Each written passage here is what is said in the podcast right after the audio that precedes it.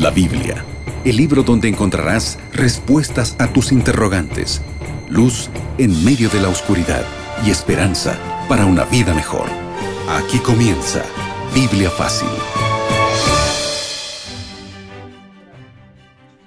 Y muy felices de poder saludarte. Qué bueno es que puedas estar en sintonía en este momento de Biblia Fácil. Estamos una vez más aquí con tanta alegría y gratitud a Dios por permitirnos a través de los medios de comunicación estudiar la Biblia. Hay un solo interés que nos une y nos une. No importa en qué país estés, en el horario donde estés, estamos juntos para poder permitir que Dios pueda hablarnos a través de su palabra. Bienvenido una vez más a este estudio que sin duda es fascinante en esta temporada de Biblia Fácil, Pablo, el mensajero de la cruz. Siéntete abrazado donde estás. Bienvenida, Irene. Muchas gracias, Pastor Joel. Un gusto saludarlos, saludar a nuestros queridos amigos. Aquí estamos juntos una vez más para seguir aprendiendo más de la palabra de Dios. Quédate con nosotros, que hoy el tema va a aclarar tus dudas, va a llenarte de esperanza también. Preparamos un regalo para ti. Se trata del DVD Pablo, el mensajero de la cruz. Está disponible y es totalmente gratis. Pastor Joel, amigos, hasta este momento y en cada programa hemos colocado este DVD a tu disposición. Sí, es un regalo de nuevo tiempo para ti. Este DVD titulado Pablo, el mensajero de la cruz, es presentado, por cierto, por el pastor Joel Flores. Encontrarás 15 temas, videoaulas para seguir aprendiendo un poco más de, la palabra de Dios. Así que tú puedes solicitar este DVD en este preciso momento. Es gratis, sí. El envío hasta la puerta de tu casa también es gratis. Es un regalo de nuevo tiempo para ti.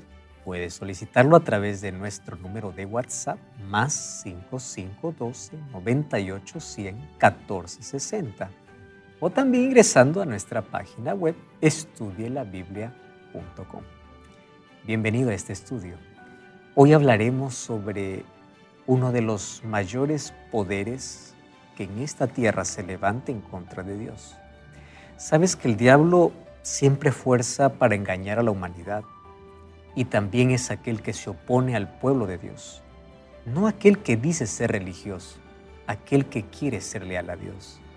Apocalipsis 12, 17 dice que el dragón se llena de ira contra la iglesia y contra los descendientes, que son los que guardan los mandamientos de Dios y tienen el testimonio de Jesús. El diablo tiene una furia especial contra aquellos que quieren ser obedientes a Dios. Más, también el diablo es considerado el más grande anticristo, porque él se opone a Cristo, él va en contra de Cristo, pero también él quiere la adoración que a Cristo le pertenece. Y es interesante que él, como no puede recibirlo de manera directa, usa poderes humanos. La Biblia presenta que él tiene diversos poderes, instrumentos humanos, que levanta aquí en la tierra para que Él pueda recibir la adoración. En la Biblia esos poderes son representados por bestias, no de manera despectiva, sino que bestia en profecía significa poder. Mas hoy vamos a ver qué cosa es lo que nos enseña Pablo al respecto de este tema. Como siempre, antes de abrir la Biblia, abrimos nuestro corazón a Dios para hablar con Él a través de la oración. Gracias Señor te damos por este momento especial donde estamos listos para oír tu voz. Y queremos que tu Santo Espíritu pueda hoy iluminar nuestra mente. Queremos comprender este tema que sin duda es delicado y sensible. Por eso pedimos que tu Santo Espíritu nos acompañe y al abrir tu palabra podamos aceptar tu palabra. No nuestros preconceptos, prejuicios o sentimientos puedan dominar nuestra vida, sino tu palabra. Por eso queremos que tú nos guíes en el estudio de hoy. En el nombre de Jesús. Amén. Siete respuestas a siete preguntas en siete minutos. Amigos, llegó el momento de desarrollar el tema del día de hoy, que está realmente interesante. Si tú puedes, ten tu Biblia en mano o quédate muy atento, atenta para poder acompañar el desarrollo del tema para esta jornada. Por cierto, ya el sexto episodio en esta temporada de Biblia Fácil. Como mencionó el pastor Joel, estaremos hablando sobre el anticristo. Pastor, cuando mencionamos y decimos anticristo, yo sé que a nuestros amigos se les viene a la mente, o será que se trata de un poder político, de una persona eh, de forma específica. Queremos ver qué es lo que nos dice la Biblia y especialmente el apóstol Pablo sobre el anticristo. Segunda de Tesalonicenses capítulo 2, versículo 1 al versículo 4 dice así. Pero con respecto a la venida de nuestro Señor Jesucristo y a nuestra reunión con Él, os rogamos, hermanos, no os dejéis mover fácilmente de vuestro modo de pensar, ni os conturbéis ni por espíritu, ni por palabra, ni por carta, como si fuera nuestra, en el sentido que el día del Señor está cerca. Nadie os engañe en ninguna manera, porque no vendrá sin que antes venga la apostasía y se manifieste el hombre de pecado y el hijo de perdición. Estos son títulos muy fuertes. Mas ¿quién es este hombre de pecado y quién es este hijo de perdición? Versículo 4. El cual se opone y se levanta contra todo lo que se llama Dios y es o es objeto de culto, tanto que se sienta en el templo de Dios como Dios haciéndose pasar por Dios. ¿Estás entendiendo ese texto? Se trata de un poder que rinde o que, recibe un culto, que se siente en el templo de Dios, haciéndose pasar por Dios. Versículo 9 dice, este es el inicuo cuyo advenimiento es por obra de Satanás y que obra con gran poder, señales y prodigios mentirosos. Ahora entiendes por qué varias veces te dije que no todo milagro viene de Dios. Porque aquí la Biblia dice que incluso Satanás obra con gran poder, señales y prodigios mentirosos. Sabes que la Biblia es muy clara, pero los seres humanos tenemos que profundizarnos y ir con un espíritu sincero y dejando al lado, a un lado nuestros preconceptos y prejuicios. Yo quiero analizar contigo lo que el apóstol Pablo dice. Antes de la venida de Jesús, vendrá el anticristo. ¿Mas de dónde saldrá? En primer lugar, dice que este es un poder religioso, porque se siente en el templo de Dios. ¿De dónde sale este anticristo? No saldrá de otra religión, sino del mismo cristianismo. Vendrá, dice, o antes vendrá la apostasía. ¿Qué cosa es apostasía? Te voy a resumir de manera simple. Apostasía es abandonar la Biblia. Es apostasía. Abandonar la fe. Darle espalda a Dios. Entonces el anticristo y este hijo de perdición que dice Pablo es un poder que nace en la iglesia cristiana, pero que abandona la verdad. Wow. ¿Y por qué lo llama hijo de perdición? Aquí está la clave para entender esto. ¿Tú sabes que no es la primera vez que en la Biblia se menciona hijo de perdición? Cuando vamos a Juan capítulo 17, versículo 12, hijo de perdición es mencionado para Judas.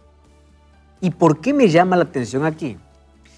Porque Judas formaba parte de los discípulos de Jesús. Quien traicionó a Jesús no fue un extraño fue alguien que estaba dentro de su grupo. Por eso es que el anticristo se levanta dentro del cristianismo. Judas se sentaba al lado izquierdo de Jesús, comía del plato de Jesús, pretendía lealtad a Jesús, pero finalmente le traicionó. A ese se le llama hijo de perdición. Y al anticristo del tiempo del fin se llama hijo de perdición. ¿Por qué? Porque también pretende ser leal a Dios, pero no es leal a Dios. O sea, no es un enemigo que viene fuera, se levanta del círculo del cristianismo. Más aquí nos da algunas evidencias. Dice que se va a colocar en el templo de Dios. ¿Cómo es que se coloca en el templo de Dios y nadie lo saca? Ah, porque es un poder religioso que dice adorar a Dios. ¿Estás entendiendo lo que estoy diciendo acá? Por eso es que a nadie le sorprende. Y al sentarse en el templo de Dios, eh, allí constituye un falso sistema de adoración y de salvación, desviando al ser humano del verdadero camino. Daniel capítulo 7, versículo 25, al hablar sobre este anticristo y ese poder, dice que es un hombre que se opone a la ley, hombre de pecado. En el original es alguien que se opone a la ley. Ahora, es interesante que el anticristo se siente en el santuario de Dios. Aquí, templo de Dios, en el griego es naos, que significa en el interior, no, no afuera, adentro, entra al templo. Es decir, este anticristo es un poder religioso que nace del cristianismo y al sentarse en el templo de Dios, él quiere asumir el lugar de Dios. Por eso dice que se opone a Dios, pero se hace pasar por Dios. Interesante, ¿verdad? Él intentaría creer que es un Dios. O sea, es un poder arrogante que incluso usurpa las prerrogativas de Dios. Y hoy quiero mostrarte que históricamente hay un poder, históricamente y bíblicamente, que intentó ocupar el lugar de Dios aquí en la tierra. Ah, pastor, ahora queremos saber un poco más. Yo estoy aquí atenta, yo sé que nuestros amigos en casa también escuchándonos en este momento. ¿Cómo podemos tal vez nosotros entender un poco más estas características, identificar en sí de forma tal vez más precisa este, este poder? Para eso tenemos que ir a Daniel capítulo 7. ¿Sabes que Daniel capítulo 7 habla sobre cuatro bestias que representan los cuatro mayores imperios en el mundo? Cada bestia era representada por un animal. La primera bestia era un león que tenía dos alas. Representa el imperio babilónico que gobernó desde el año 605 al año 539. Dice que sus alas fueron arrancadas el momento cuando Nabucodonosor pues enloqueció y dejó su trono y a partir de allí vino la caída de Babilonia. La segunda bestia es un oso que tiene un lado más alto que el otro, representa a los medos y los persas. Tenía tres costillas en la boca, representan las tres mayores conquistas de los medos y los persas, que fueron Lidia, Egipto y Babilonia. Y ellos como imperio fueron desde el año 539 hasta el año 331. Luego aparece un cuarto imperio representado por un leopardo que tenía cuatro alas y luego dice que aparecieron cuatro cabezas. Cuatro alas por la velocidad que tenía para conquistar y esto representa la conquista de Alejandro el Magno con el imperio griego, con Grecia, que gobernaron desde el año 331 hasta el año 168 después de Cristo. 331 antes de Cristo hasta el año 168 después de Cristo. Solo que a los 33 años murió Alejandro y quienes tomaron parte o posesión del imperio fueron sus cuatro generales, por eso es que aparece esta bestia con cuatro cabezas. Esos cuatro generales eran Ptolomeo, Casandro, Lisímaco y Seleuco. Bueno, el asunto es que el imperio griego fue conquistado. ¿Por qué? Por el cuarto imperio. Ese cuarto imperio es representado por una bestia feroz. Y ese cuarto imperio representa a Roma, que gobernó desde el año 168 hasta su caída, que fue en el año 476 después de Cristo. Voy a repasarte de manera breve un poquito la historia. En, bajo este imperio vino Jesús y nació Jesús. Y esta es una bestia cruel. Tú lees las características de Daniel capítulo 7, dice que desmenuza, despedaza, tiene dientes de hierro. Recuerda que los romanos llenaban coliseos para poder matar cristianos. Eran crueles. Bueno, cuando vamos a Daniel capítulo 7, versículo 8, versículo 21, 23 y 25, vamos a encontrar por lo menos unas cinco características como un poder religioso sale de la cuarta bestia. La cuarta bestia representa al imperio romano. Y allí cuando leemos eh, Daniel capítulo 7, versículo 8, dice que subió de entre los diez cuernos un cuerno pequeño. Del cuarto animal, que es Roma, que representa Roma. Y cuando nació, arrancó a tres cuernos. Es interesante lo que dice la profecía. Eh, anote estos detalles. Además dice que tiene ojos de hombre. Ojo significa sagacidad. Versículo 25 dice que habla blasfemias. O sea, es un poder humano, poder religioso. Luego dice que hace guerra contra los santos y los persigue. Y finalmente el versículo 25 dice que cambiará los tiempos y la ley. Bueno, eso dice la profecía. La profecía es un adelanto de lo que va a ocurrir en la historia.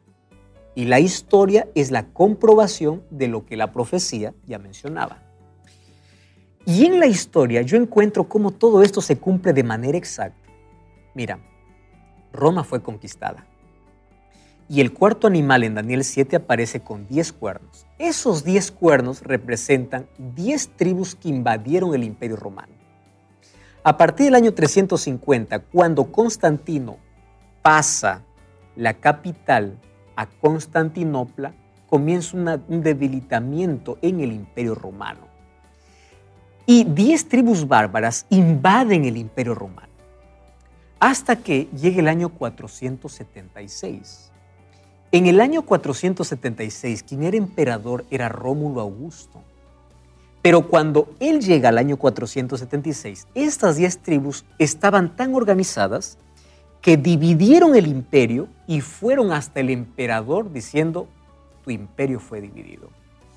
Odoacro fue quien obligó a Rómulo Augusto, el último emperador romano, a deponer su corona. Y Odoacro, pues era rey de los érulos. Tú puedes decir, pastor, ¿y qué pasaron con esas diez tribus?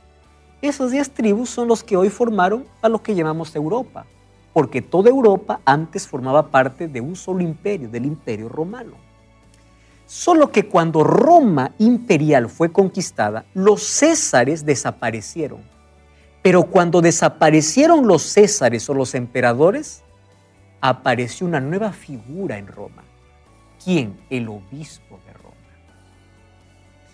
Obviamente un poder religioso. Y la profecía decía que de la cuarta bestia saldría un cuerno pequeño. Solo que cuando aparece el obispo de Roma, aparece con el mismo título de los emperadores. ¿Sabes cómo se los llamaba a los emperadores? Sumo pontífice. Eso era un título de los emperadores. Y ellos declaraban que debían ser adorados porque los emperadores se consideraban hijos de los dioses. Yo te voy a mostrar en la historia que no cambió mucho cuando pasó de la Roma imperial a la Roma religiosa. Solo que cuando Odoacro conquistó a Rómulo Augusto, no duró mucho porque ahí comenzó un conflicto. Apareció Teodorico de los Ostrogodos, hubo peleas entre ellos y a ellos se unió Clodoveo. Clodoveo tenía a su esposa llamada Matilde, que era convertida al cristianismo, pero ahora estaba a favor del obispo y comienzan las guerras papales. Para que en el año 538 el obispo de Roma tenga el máximo poder religioso y también político. Y la historia no se puede negar. La Edad Media es conocida como la Edad de Torturas, de santa inquisición, de persecución, está manchada de sangre. ¿Por qué? Por un poder religioso, llamado como sistema papal. La Roma imperial dejó de existir para dar lugar a la Roma religiosa. Ese es ese poder que menciona Daniel capítulo 7. ¿Y por qué dice que cuando nació fueron derribadas tres? porque las tribus que impedían su surgimiento fueron destruidas en estas guerras, en estas cruzadas. Entonces, exactamente se cumple la profecía. Ahora, dice que es un poder arrogante. En la Biblia, ¿qué cosa es una blasfemia? Una blasfemia es aquel que se atreve a perdonar pecados sin ser Dios. Eso tú lo encuentras en Marcos 2, 5 al 7. Y yo quiero leerte lo que dice el canon católico del Concilio de, Trento, página 440. Dice así. Cuando un delincuente confiesa sus pecados al sacerdote, todos los delitos no solo son perdonados, sino también son destruidos. Y el criminal se convierte en una nueva persona, en un santo. Imagínate lo que está diciendo. No cuando confiesa a Dios, sino cuando confiesa a un sacerdote. ¿Quién le dio autoridad al sacerdote para perdonar pecados? El perdón en la Biblia está en dos dimensiones. Dimensión vertical y dimensión horizontal. Cuando yo ofendo a mi prójimo, yo le pido perdón y él me perdona. Esa es la dimensión horizontal. Pero cuando yo ofendo a Dios, yo pido perdón a Dios. Yo no tengo que para pedir perdón a Dios ir primero un ser humano para pedirle perdón. Entonces, aquí vemos la blasfemia que dice Daniel capítulo 7. ¿Qué cosa es blasfemia? Según Juan capítulo 10, versículo 30, es alguien que se hace pasar por Dios. Y el apóstol Pablo dice que se siente en el templo de Dios haciéndose pasar por Dios. Ese es el texto que leímos. El Papa León XIII, eso está en los libros de historia, dijo lo siguiente. Los papas tenemos sobre la tierra el lugar de Dios Todopoderoso. Esto no es un invento de nadie, eso está registrado en la historia. ¿Sabes que hay un diccionario llamado Diccionario Eclesiástico Católico en el artículo El Papa de Lucius Ferrari que dice así? El Papa es de tan grande dignidad y exaltación que no es un mero hombre, sino es Dios y sustituto de Dios. Es de tan grande autoridad y poder que puede modificar e interpretar las leyes divinas, cualquiera que sea, porque es Dios, el vicario de Cristo. ¿Estás entendiendo la arrogancia y lo que dice el apóstol Pablo y lo que dice Daniel capítulo 7? Bonifacio VIII dijo lo siguiente, declaramos y definimos y proclamamos que cada ser humano debe someterse al pontífice romano para que sea salvo. O sea, ya no te sometas a Dios, sométete al pontífice. Esto es blasfemia. Y Daniel 7:25 dice que perseguirá y claro, allí vemos 12 siglos de sangre y tortura, desde el año 538 hasta el año 1798. 1798 se le quitó el poder. Napoleón Bonaparte envió a su general Berthier para encarcelar a Pío VI mientras estaba celebrando su aniversario de coronación en la capilla Sixtina. Y allí cuando fue preso se acabó su poder de opresión pero Apocalipsis capítulo 13 dice que esa herida será sanada. Y tú sabes que en el año 1929 Mussolini le entregó las 44 hectáreas que hoy forma el Vaticano. Pero Apocalipsis 13 dice que al fin, en el fin del tiempo, en el tiempo del fin, la tierra se quedará maravillada. Y claro, hoy ya nadie recuerda esto. Hoy la tierra está maravillada. Hoy todos los políticos se rinden ante este poder político y religioso, porque recuerda que no es solamente religioso, el Vaticano es independiente y políticamente guarda relaciones con todo el mundo. Ahora, es interesante que además de eso dice que él intentará cambiar los tiempos y la ley. Si tú revisas la ley de Dios fue cambiada. Dos mandamientos fueron excluidos, los dos que tienen que ver con adoración segundo mandamiento que dice no te harás imágenes fue sacado. Y el cuarto mandamiento que dice acuérdate del día sábado para santificarlo. Se cambió la ley. O sea, tú revisas las características en la profecía y compara con la historia y te lleva a un solo lugar. Ese anticristo es un poder que se levanta, que se opone a Cristo siendo un poder religioso, entre comillas. Ah, pero él llevará a la apostasía. ¿Por qué? Porque mientras él gobernó en ese periodo de oscurantismo, ¿sabe lo que hizo? Encadenó la Biblia, prohibió el estudio de la Biblia. ¿Qué cosa era apostasía? Abandonar la fe. ¿Sabes qué más hizo? Vendió indulgencias. ¿Sabes qué cosa es lo que más hizo? Colocó la tradición por encima de la palabra de Dios. Eso es lo que dice la Biblia en relación al anticristo. Pastor, definitivamente con toda esta explicación nos queda mucho, pero mucho más eh, claro. Y es impresionante ver que a lo largo de la historia, la Biblia lastimosamente ha sido distorsionada de diferentes formas. La esencia pura de la Biblia muchas veces se ha perdido, se ha pisoteado. Y es por eso que hoy en día nosotros, ¿cómo podemos hacer para evitar tal vez ser engañados por Satanás que actúa a través de este poder, a través del anticristo. Sabes que el diablo siempre ha querido sacar nuestros ojos de la palabra de Dios, porque mientras más nos alejamos de la Biblia, podemos creer cualquier argumento. Y, a mí me entristece mucho porque hay tantas personas que fundamentan su fe no en lo que la Biblia dice, cuando yo pregunto a muchos, ¿por qué haces esto? ¿Por qué guardas esto? ¿Por qué lo otro? Ah, porque el pastor dice. Ah, fulano de tal dice. Ah, la iglesia dice. No, Tú tienes que decir, la Biblia dice, y está en tal lugar. Cuando tú no fundamentas tu fe en la Biblia, tú no estás dando fidelidad a Dios. Tú estás dando fidelidad a una organización, a una iglesia, a un pastor. Y eso, ellos no se debe tu fidelidad. Tu fidelidad tiene que ser a Dios. Por eso, revisa el fundamento de todas tus creencias. Mateo capítulo 7, versículo 21 al 23, Jesús dice, no todo el que me dice Señor, Señor, entra en el reino de los cielos, sino aquel que hace la voluntad de mi Padre. No es que Dios acepta lo que yo le doy, no es que yo adoro como quiero, no es que no importa el día, no es que no importa, no, no es que no importa. No todo el que me dice Señor, Señor, entra en el reino de los cielos. Aquí está hablando de los religiosos, de aquellos que van a la iglesia, de aquellos que dicen adorar a Dios.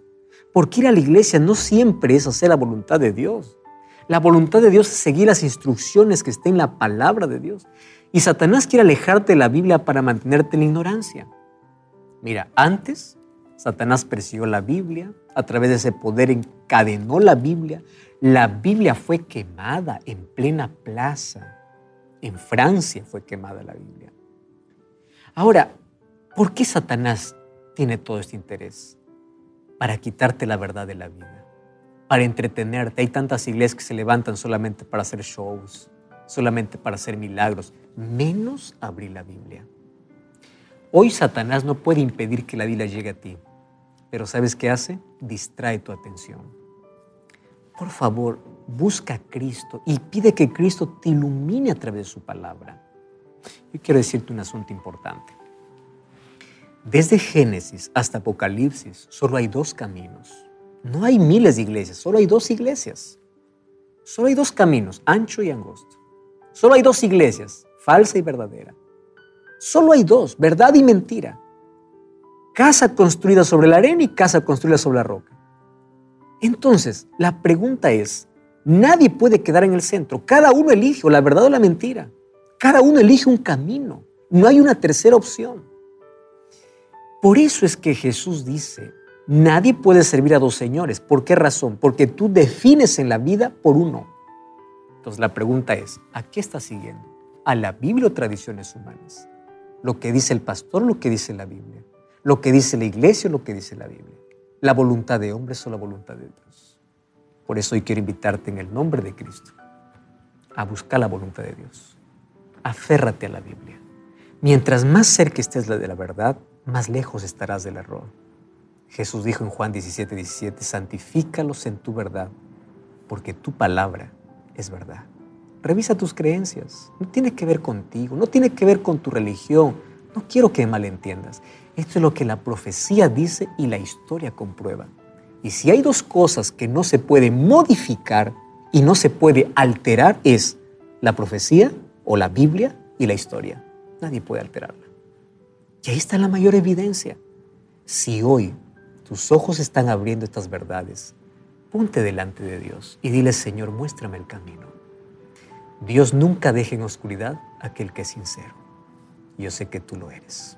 ¿Quieres aceptar esta verdad en tu corazón y dar un paso de fe en dirección a Cristo, abandonando las creencias absurdas y las tradiciones humanas? ¿Lo quieres hacer? Vamos a orar. Querido Dios, gracias porque en tu palabra nos muestras con claridad el camino que debemos tomar.